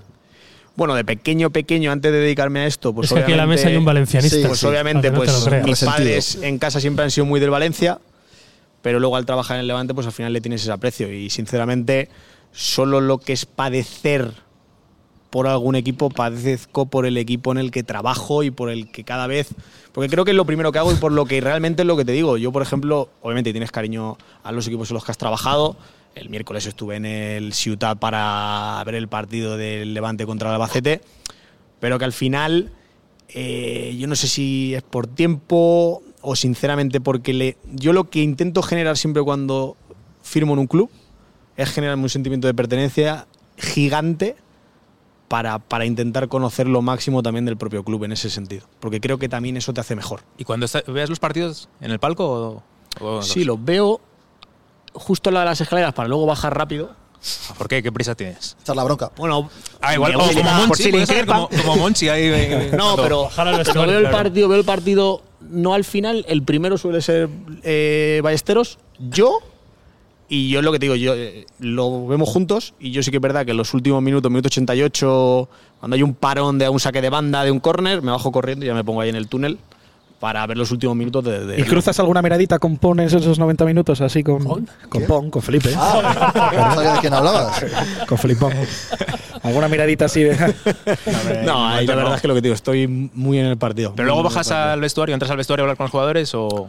A mí me gusta que, que el vestuario lo gestione el entrenador. Yo lo que sí que hago es que me quedo en el túnel y cuando salen, sobre todo cuando salen a calentar, es cuando yo les doy la mano y cuando les, les animo un poco. Y luego, depende del partido, sí que bajo a lo mejor en el descanso cuando vuelven a salir. Y al final sí que estoy siempre. O bien si es un mal resultado para levantar cabezas, o bien para, para si es un buen resultado, pues obviamente pues felicitarles. Montar, que la- montar el- el pollo al árbitro, no, no. eso. No, No, no, no, es tu no, estilo no. ese, no. Para nada. para En la nada. segunda vuelta has hecho un máster en psicología, ¿no? Para levantar ánimo. Que yo creo que es una de las situaciones que yo creo que, que, que un director deportivo tiene que tener muy claro. O sea, porque al final tienes que intentar alejarte un poco de- de- de- del día a día de lo que es todo el equipo para, para intentar hacer un análisis mucho más claro. Y luego, obviamente, cuando van mal dadas, obviamente, elegir el momento cuando le tienes que apretar a un jugador, porque obviamente si van mal dadas es que algo se está haciendo mal, o al propio entrenador tener, encontrar el momento para hablar con él de depende de qué situaciones, y luego, cuando van bien dadas, pues obviamente pues felicitarles o, en el momento adecuado, decirle, oye, un poco porque, porque no se ha hecho nada, o porque tienes que seguir mejorando, o hay un margen de mejora. Oye, ¿y a Manza le apretó las tuercas a alguien por lo hecho en el mercado invernal? Igual que tú se lo apretabas a los jugadores. Chaco Aguaya, que tú lo querías. Fue en febrero. Al alabado Kawaya. en este podcast, Caguaya. Buen hombre. Pues sí. Sí, A en ver, ese al momento. final es lo que te digo, a toro pasado es, o sea, se pueden tomar decisiones o puedes pensar que podías haber tomado decisiones diferentes. En el mercado de invierno no es que no se intente reforzar la plantilla. Es que lo que realmente considerábamos que era lo que pensábamos que mejoraba o no pudimos o es que al final intentamos muchísimas operaciones con lo del tema del 9. Claro que ahí sí que chocamos muchas veces, porque eh, a la cultura le falta gol. Sí, nuestros delanteros ninguno ha pasado ni ha llegado a las dos cifras. Pues yo creo que de segunda línea en nuestro mejor momento sí que hacíamos goles y siempre lo he dicho. Yo creo que, que esto es una categoría en la que todo el mundo tiene que, que sumar su cifra de goles. Y que si tú no encajas, estás mucho más cerca de estar mucho más arriba. Porque al final encontrar un delantero que te meta 15 goles todos los años es muy complicado. Yo en mi carrera deportiva solo he encontrado uno. Y es Stoikov. Y lo conocemos todos. Hombre. Entonces al final son situaciones en las que te digo que, que en categorías así es muy complicado. Entonces al final sí que se intentó mejorar esas pequeñas cosas, pero lo que pensábamos que mejoraba no pudimos conseguir firmarlo. Con 1,2, ¿qué vas a hacer? Claro. De hecho, él estaba, él estaba en Mallorca de aquellas, va cedido al Sabadell. Porque es cuando has tenido el Mallorca Sabadell. primera. Es Si no mete, que- si no mete sí. el Mallorca por cualquier- Sí, sí, lo tiene que meter con O sea, Stoikov da la asistencia de gol de la jornada 2 que nos ganan 1-0 a nosotros en segunda división en la jornada 2. Juega los tres primeros partidos con el Mallorca y luego eh, firma con, con el Sabadell. Que decía yo que tenemos un trance que pasar. Yo sé que estáis intentando evitarlo a toda costa, pero este hombrecillo ha dicho que tiene una Ah, canción. sí, sí, hombre. Es que despedida, que se acaba la tú piensas tú piensa que Llevamos la- una hora de podcast. tú piensa que el último grupo que actuó aquí fue Maná y el año anterior había sido Shakira. Y Shakira, Y el siguiente verdad. voy a ser yo ahora. El último- no ha habido, no ha habido, no ha habido Así conciertos que- desde aquella.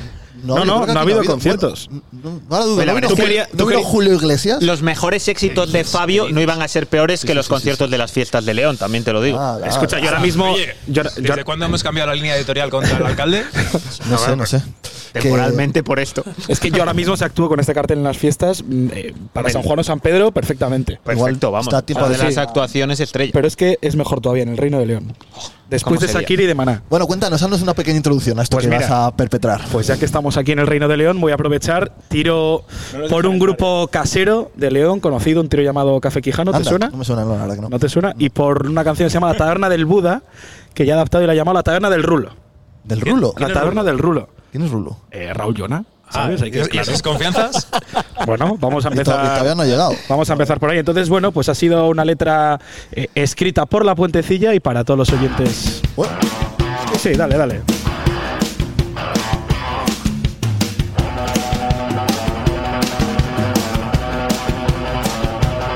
Edu dudu, edu dudu, edu dudu, dudu du, dudu du, edu dudu,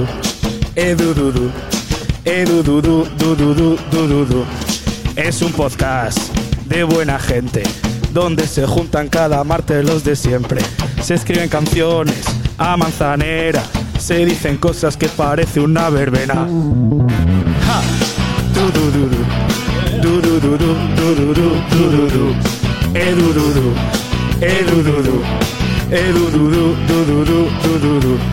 Se hace la oferta, se hace la niebla.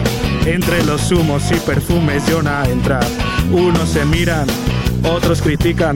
Si será el tipo que nos lleve a segunda. Si será el tipo que nos lleve a segunda. En el estadio, Felipe en blanco. Justo en la puerta, Claudio con contrato. Comunicado, dice Califa, que si hace falta lo mandamos para Ibiza. Que si hace falta lo mandamos para Ibiza y a Castañeda también, a Kevin Presa también, por fin Querol ya está lejos de León. Y sin Alex Blesa, ni el Blanco Mesa, en nada queda húmedo sin jugadores. A Castañeda también, a Kevin Presa también, por fin Querol ya está lejos de León. Y sin Alex Blesa, ni el Blanco Mesa, en nada queda húmedo sin jugadores. Venga, everybody, edu, du, du. Edu, eh, du, du. Edu, eh, du, du, du, du, du, du, du. Edu, du, du. Edu, du, Edu, du, Bien, bravo. bravo. Bien, bien, bien. Ovación, ovación, ovación. El reino de reventar, ¿eh? El último de la temporada, ¿eh? Libra el reino de Oye, yo me estaba preocupando porque no estaba atizando a nadie y estaba diciendo, digo, joder, no es Fabio, está siendo muy blanca. Ya luego ya se calentó y ya llegó. Sacó todo. la metralleta al final. Sí, luego ya sacó la metralleta. ¿Qué, ¿Qué, te ha parecido, José? Mira, a ver que hay alguno que. Tú piensas que después de, o sea, antes de mí pasaron por aquí Maná y Shakira. Entre los tres, tercero. O sea, yo soy el, el- sí, la medalla de bronce. Le has dejado sin palabras. No, muy ingeniosa, muy ingeniosa. Ha subido el nivel, ¿eh? ¿Hay alguna favorita tuya de las que has escuchado de todo este año? ¿A él le has dedicado alguna? No me doy cuenta. Sí. Eh, No, pero se le menciona, ¿no? Se le- Del sí, claro, pasado. bueno, en esta Hombre, aquí, aquí está mencionado obligatorio, ¿no? Sí que hay que decir, Fabio, que en, en directo gana esto. Sí, Sí, ¿no? Esa es una parte que pasaba rápidamente, ¿no? Adelante. Oye, ¿cómo es la faceta del Manzanera Runner? Cuéntanos. Es verdad que nos han contado que haces ultramaratones. Concretamente nos lo ha contado Pablo Campos que se lo ha cruzado por. Sí, que te alguna coge el ritmo y que va contigo a tu Sí que mismo que ritmo. este año el tema de aclimatarme un poco a la temperatura de aquí me ha costado. Y al igual que al haber sido un mercado de verano tan duro y no haber podido salir con tanta regularidad, luego al intentar enganchar al ritmo que tenía, he sufrido diferentes lesiones. Entonces me ha costado un poco. Pero, eso en la cultural es Pero por ejemplo, ha habido día. momentos en los que sí que he podido salir por aquí y disfrutar. Y la verdad es que, por ejemplo, la semana pasada hice, eh, no de seguido, obviamente, maratón hecho una, pero no de seguido. ¿Marca? ¿Marca? Cuatro horas creo que la hice. ¿No? Está bien. No, no, ahora rajar, no, el otro día rajaba. No, el otro No, día, no, el otro es día que rajaba, rajabais. que haga maratones, claro, igual hacen lo 7 grave- horas. Claro, Cuatro horas es un tiempo digno. Lo grave de esa maratón es que la hice en un polígono yo solo, marcándome las distancias. Vale, eso, eso es porque bastante, no me bastante gusta correr con Ah. excesiva gente. Se que era la maratón de Valencia o algo así. Claro, claro, claro. Sea, pero eso ya es de loco. Yo hago ¿eh? deporte para, para. Es lo que te digo, a mí me viene muy bien para, para limpiar la cabeza y para. Si tú vas a un jugador y te cuenta eso, no lo fichas. Bueno, yo creo que al final todo, tiene que, todo el mundo tiene que tener sus hábitos que le ayuden a, a desconectar. Por ejemplo, la semana pasada corrí en cinco días, corrí 50 kilómetros o sea, repartido. Y al final lo que te digo son situaciones en las que a mí me viene muy bien para pensar, para desconectar, para plantearme situaciones a lo mejor que tienes alguna duda. Y al final a mí me relaja mucho. ¿Y en ese momento escuchabas la puentecilla? Es decir, ¿llevas música puesta? Tengo que decirte que alguna mañana sí que me he puesto podcast. y alguna vez de la puentecilla, otros de. Hay unos podcasts de la liga que son muy interesantes sobre el tema de. de- de- Los directores de deportivos, directores hay uno. Sí, lo escucho, lo escucho. Y sí que, sí que he escuchado varios, porque al final es lo que te digo, al final es lo que está. Lo bueno que tiene esto es que cada vez va evolucionando y que tienes. que si te vas adaptando y vas creciendo, pues puede ser mucho mejor. Entonces, dentro de eso, pues es una cosa que tengo en cuenta. Oye, ahora en confianza, ¿qué te parece la puentecilla? Así, para acabar la temporada. Para no volver en septiembre, digo. ahora, ahora estamos aquí entre amigos, no hay nadie. Felipe no, no está. Felipe estará en Formentera, ¿no? A ver, yo creo que lo que. Yo creo que obviamente. Pues hay gente que se le señale y que se pueda sentir mal, porque. O sea, porque lo- obviamente yo creo. En el informe Pienso- puentecilla de déjame Lux. contestar, pienso que hay, que hay información que obviamente cuando se, se- se da una opinión que falta, pero que creo que tampoco se hace a mala fe eh, en, en cuanto a meter el dedo en la llaga en ese sentido, sino de una forma más, más graciosa.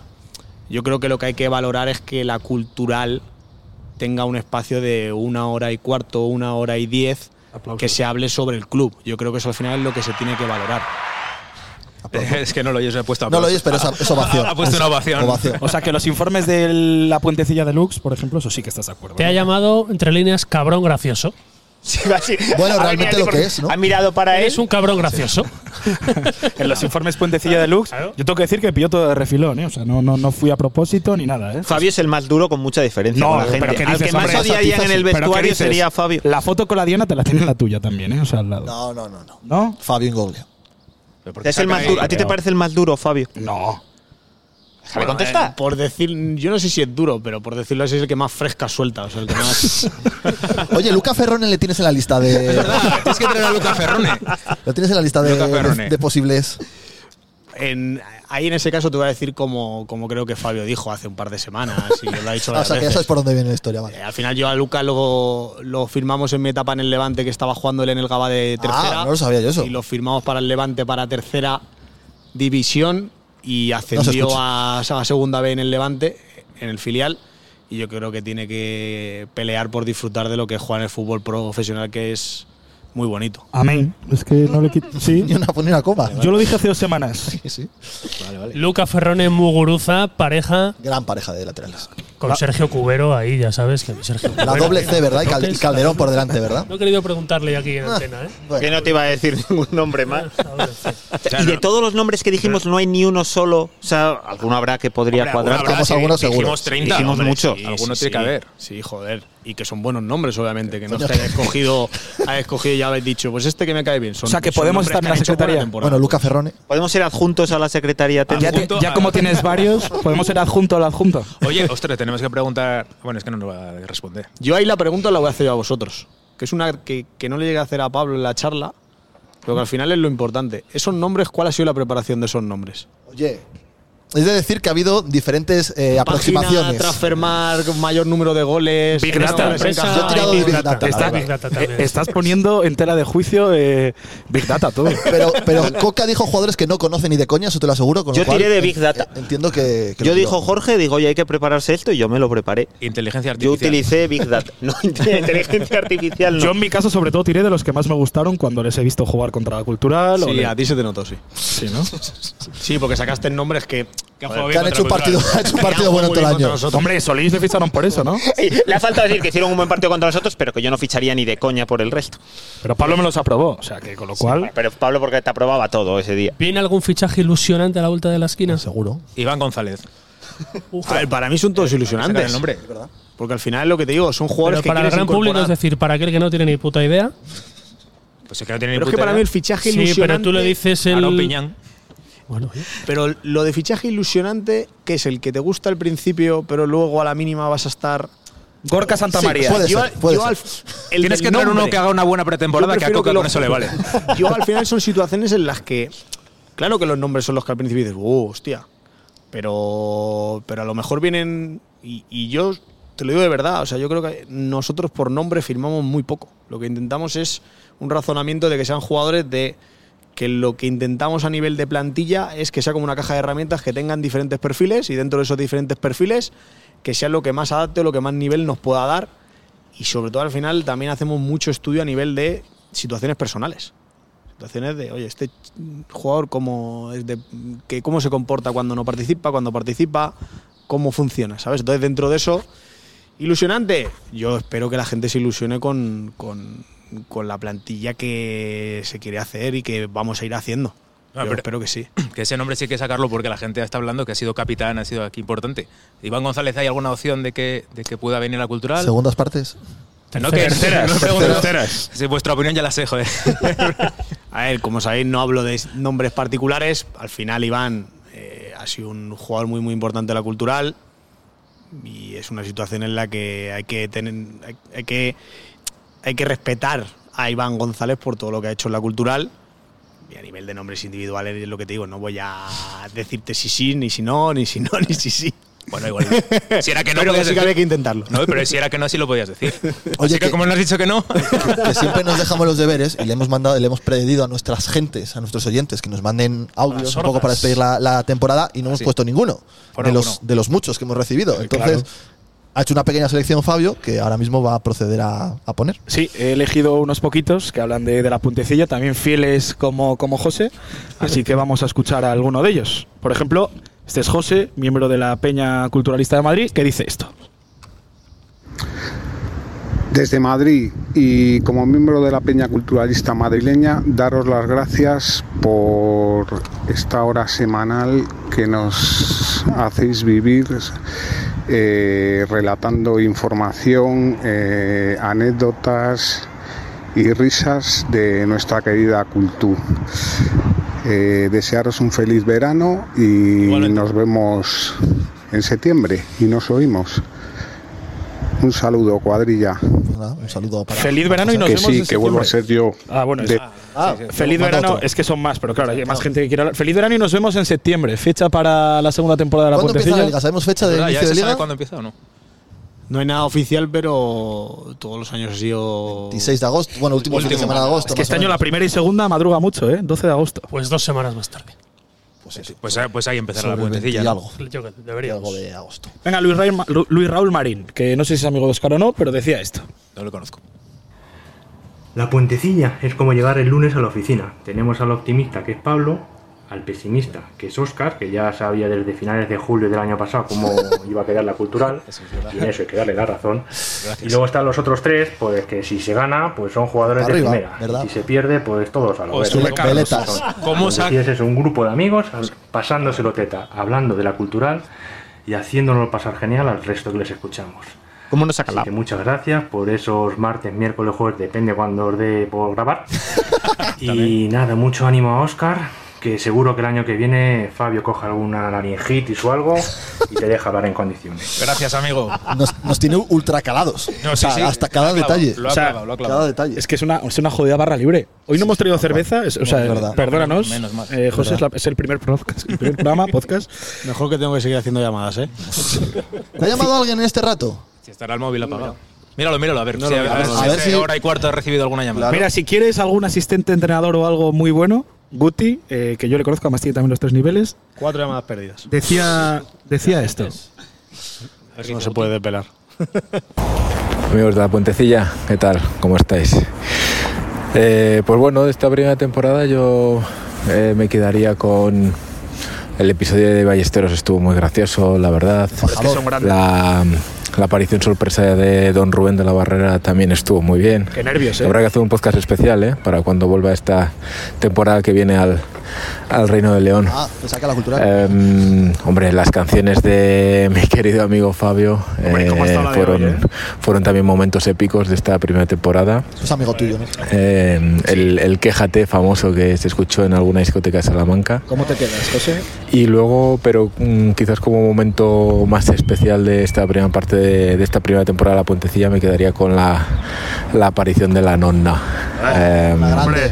señor. fue un La momento fue un momento mágico y, y, y creo que me quedaría con ese con ese momento como, como momento destacado de esta primera temporada de Puentecilla Así que nada, a ver si el verano nos hace muy largo, hacemos una plantilla medio decente y, Medio y lo podemos disfrutar de, de la mano a la Medio decente, puentecilla. no te pide tampoco mucho, en Bueno, realidad. genios, un abrazo y, y nada, a descansar el verano, ¿vale? y Fabio, no te metas más en líos, macho, ¿vale? Que ya has tenido suficiente este año. Un par de, vete a un par de festivales tranquilamente y, Para relajar. y descansadito para la temporada que viene. Venga, un abrazo. No, que digo que una, una plantilla medio decente, joder, Está listón- listón. Está listón bajo. Medio decente, medio decente te quedará, ¿no? A eso sí aspiras. Medio, Medio decente, sí, muy hombre. buena. Incluso, incluso decente del todo. Muy buena, muy buena. Aquí al final hacemos las cosas para, para hacer plantilla que todos los nuestros se ilusionen y que sea un gran año. ¿Tú eres, tú eres de festivales? ¿Qué música escuchas? Yo tengo que deciros que tengo entradas para el concierto de Vetusta Morla. Eh, que va a celebrar el 30 de ¿sabes, quién, ¿Sabes quién se junta ahí? Yo voy a ir, sí. Voy a ir, pero ¿os acordáis de aquella vez que fui a verlo por 8 euros en el Estudio no, 54? Lo iba a recordar yo. No, lo he contado nunca. Por si acaso no lo sabía alguien. Venga, que he elegido dos más. Dos más, venga. Sí. vamos. La Puentecilla, un programa top, pero entre sus colaboradores existe un farsante. ¿Un farsante? De hecho, en una porra que hemos hecho entre ¿Cómo? un grupo de amigos con resultados de la cultural, ese experto en la cultural, ese listillo de ¿Por las puntuaciones, de 11 que somos ha quedado el décimo, es decir, el penúltimo. ¿Quién es? En una porra que ha ganado un alemán. ¿Un alemán? Ese farsante ¿Se llama? tiene nombre y apellidos. Adelante. Y es Jesús Coca. Lo sabía. Un alemán. Coca. Y aquí el Ojo que, ojo que voy a contar. Felipe y Jesús, vete ya. Jesús, vete ya. Jesús, Bueno, vete vamos a contar ya. una cosa. Es verídico que quedé que penúltimo. una porra. Que Mira, no- hacemos todos los años. rápido, eh, que muy rápido. Te ha ganado un alemán una porra de la cultural. Fua, hacemos una porra y son 10 años. Cada partido se pueden sumar 7, 4, 3, 2 puntos en función de si aciertas el resultado exacto, eh, ganes de un- la diferencia de goles, eh, quién gane, etcétera, etcétera. La organiza un gran aficionado a la cultura que vive en Alemania.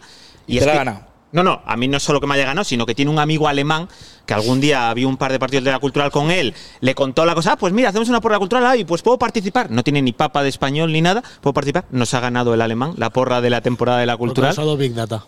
Claro, seguro. Claro. Y yo que no tenía Big Pero Data he quedado penúltimo, claro. O sea, la- tú eres el Pontevedra de, de la porra. El alemán. Pero totalmente, libré el último O puesto sea, por que... debajo de ti está el Talavera, que es otro amigo tuyo. Sí, lo que pasa es que aquí solo desciende uno, que es el que tiene que pagar a todo el resto. el alemán Entonces los yo... expected goals. No, yo como la cultural me salvé en la última... En la última jornada me salvé como la cultural. O sea, con lo cual has objetivo el cumplido.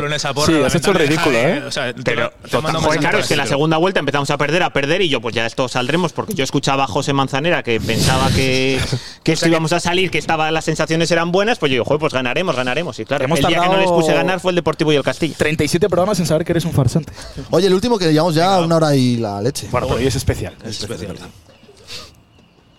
Un saludo a todos los componentes de la puentecilla. Un saludo. A Pablo Campos, Hombre, a Jorge Alonso, Soy, a Jesús Coca, a Fabio Ingolia en Gonga. y a los demás componentes también. Ese soy yo.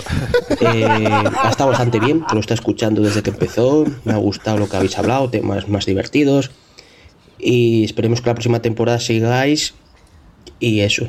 Un saludo de Isaya Mazares, fotógrafo de los partidos de la cultura leonesa. Isaac.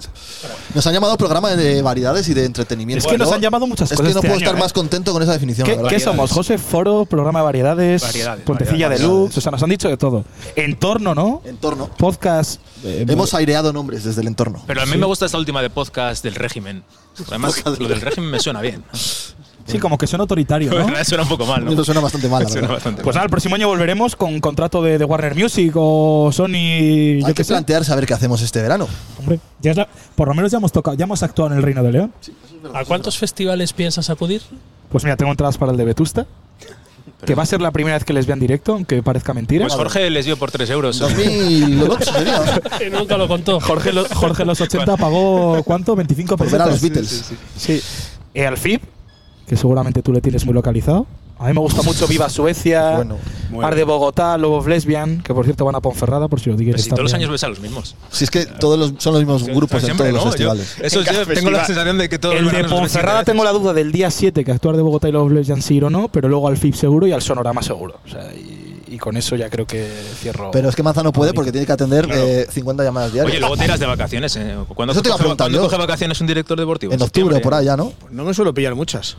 Lo que pasa es que, porque al final cuando empieza ya la liga, lo que intento es a lo mejor durante la semana, pues desconectar Escapada un poco o estar en Valencia, pero el fin de semana yo creo que, que no me he perdido ningún partido. O sea que vacaciones nada. No hay vacaciones. Muy pocas. Claro.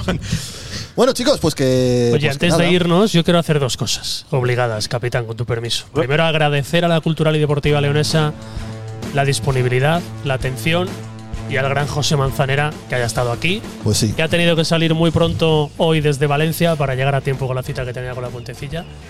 Y así que agradecérselo en nombre de todos. ¿A quién le ha hecho más ilusión? ¿A José o a nosotros? A nosotros. A nosotros.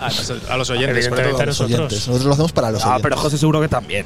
A José le hace la misma, la misma ilusión esta que ir al, Al No Diario hemos- de León. al diario. No León. hemos sido tan duros como tú en la. No hemos sido tan duros como tú en la SER. Es verdad. Cuando, Claro. Yo Bueno, cambio el no, no. perfil. Fu- Fuiste muy duro. en la- fue tu última entrevista. No volví a entrevistar a nadie más. No, ¿Tú eso lo sabías que después de la tuya ya, ya no hubo más? Sí, sí, sí. Ah. Joder, sí que se tuvo que Mi pasar. última ¿eh? entrevista fue a José José Manzanera. Manzanera. Y tu Maravilla. primera es a José Manzanera. Sí, porque al final yo intento tener mucha información, todo voy escuchando. Claro, a las claro. seis, seis y media suben León Deportivo y me lo suelo poner también de fondo para, para escuchar a ver qué decían y digo, uy, Pablo no. Se cae de la convocatoria. no está. Le habrá pasado algo. Bueno, yo, chicos. yo quería de todos nosotros, en 10 segundos, que confesáramos qué ha supuesto para nosotros la puentecilla. Empieza Capi. No, el. Capi para el final. Podéis haberlo dicho antes para preparárnoslo, ¿no? Va. El ideólogo para el final. Pero él para los jugadores nos lo dijo antes, para que lo pensaran. Ya. Para mi familia. Hoy familia, qué bonito. Me va a emocionar al final, ¿eh? Y yo creo que el mejor momento de toda la semana. Cuando muchos esperan a que llegue el fin de semana para estar libres y demás, pues mi momento era este, el juntarme con vosotros, con cinco amigos, cuatro amigos más, y hacer este podcast que yo creo que yo me lo he pasado muy bien. Así que nada que la gente se haya pasado la mitad de bien de lo que por lo menos me lo he pasado yo, o creo que todos nosotros, ha sido un éxito. Venga, a ver si me acerco más a los 10 segundos de. Lo tienes complicado y tú- de por, tu, Pablo. por tu. No, yo creo que la oportunidad de reunirnos cinco grandes amigos eh, una vez por semana, que si no fuera por esto, al final el tiempo pasa y, y no nos juntaríamos. Bueno, yo te veo todos los días, la verdad, pero bueno. Sí, a Jorge le, le iba a ver igual. Pero con el resto era diferente y, y al final conversar de las conversaciones que podíamos tener de normal, simplemente que teniendo que medir un poco más en algunas ocasiones o cortando a Fabio lo que había dicho, pero más, más allá de hecho, juntándose. No, no, tranquilo, que nunca te cortamos nada. No, para mí es una pasada porque yo vivo fuera, normalmente estoy fuera de León y para mí es. A veces, de hecho, se me olvida que España. grabamos. O sea, yo cuando estoy, como estoy en el salón de mi casa, con los cascos ahí puesto, en el sofá, tomando un café después de comer, que solemos grabar después de comer, a veces tengo que hacer el ejercicio de decir, hostia, que cuidado que luego esto lo escucha Mire, la gente, claro, mire. hay que medir un poco. Estoy tan a gusto, tan relajado, hablando con mis amigos de. de- Se te bueno, nota por las barbaridades que dices, mira, eso es, eso es cierto. Pues sí, sí, sí. Entonces tengo es que hacer bueno. el esfuerzo de, de recordarlo. Así que es una pasada, una charla con amigos que la grabamos y por lo visto hay gente que le interesa escucharla, así que genial. Campos. Ah, bueno, yo lo he dicho más veces, que en uno de los peores momentos de mi vida solo me sale decir gracias. Gracias a vosotros cuatro y a la gente, que ha sido alegría y aire. Que yo, obviamente, esto no, no sabía que iba, que iba a acabar así. Mi Ponte ñoño. No, mi objetivo cuando empezó todo esto, y os lo dije a vosotros, mi objetivo era eh, que tener un altavoz para las conversaciones que se tenían pues eh, por WhatsApp y tal, porque yo me reía mucho y creía que la gente eh, pues le podía gustar, porque escucho otros podcasts de fútbol que también son eh, algo similar, eh, en plan mezclar un poco de, de risas, ¿no? O tratar de una forma diferente la, la actualidad del fútbol. Y, y en este caso de nuestro equipo que es la cultural. Entonces yo lo único que puedo decir es que objetivo cumplido más que de sobra. Así que habrá que empezar a pensar cómo podemos seguir andando, ¿no? Hay que crecer. de cara al próximo año, porque obviamente esto no se va a acabar aquí. Primero, la comida o cena de final de temporada más after en el Vanity. Bueno, Si pasan cosas muy importantes, habrá que hacer un capítulo de emergencia. sí, creo. bueno, habrá que estar pendientes de la actualidad y si. Oye, lo último que lo diga Manza, ¿no? ¿Qué ha significado para Manza la puentecilla? Aparte de un dolor de cabeza semanal. No, a ver, yo al final es un poco lo que os he dicho antes, que, que como os he dicho yo, intento cuando llego a un club el empaparme un poco de todo y el tener una hora, una hora y cuarto de, información o de valoración del club, pues al final es una situación en la que yo le doy mucha importancia y que, y que es de agradecer. O dentro de ese punto, agradeceros que me hayáis invitado para, para cerrar esta primera temporada y, y nada, Estoy yo pensando, Y la, la, se- la segunda también la cerrarás, ¿no? la segunda la, la cerrará y, la- y además estaremos celebrando con cerveza el ascenso de la cultural. Hostia, no, como sea ascenso. De hecho, porque estáis hablando, pero no escucháis que sí, joder, que vamos a ascender. Sí, allí, del fondo sur. fondo del Sí, fondo sur. hay cuenta. Les han dejado, les han dejado entrar para cantarlo. Oye, que nada, que eso, que ha sido un placer y que, y que eso, que dure mucho más tiempo, ¿no? Buen verano Nos todos. escuchamos en agosto, en septiembre, veremos, pero seguro que nos vamos a En escuchar. segunda, en segunda nos vemos. Un abrazo a todos, muchas gracias. Chao. Chao.